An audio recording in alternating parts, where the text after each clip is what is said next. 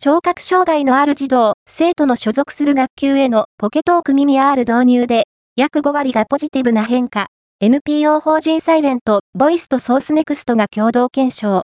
聴覚障害のある子供たちの教育支援を行う NPO 法人サイレント、ボイスと共同で、AI ボイス筆談機、ポケトーク耳 R を、聴覚障害のある児童、生徒の所属する学級へ無償貸し出しを実施し、効果検証を行い、結果を発表した。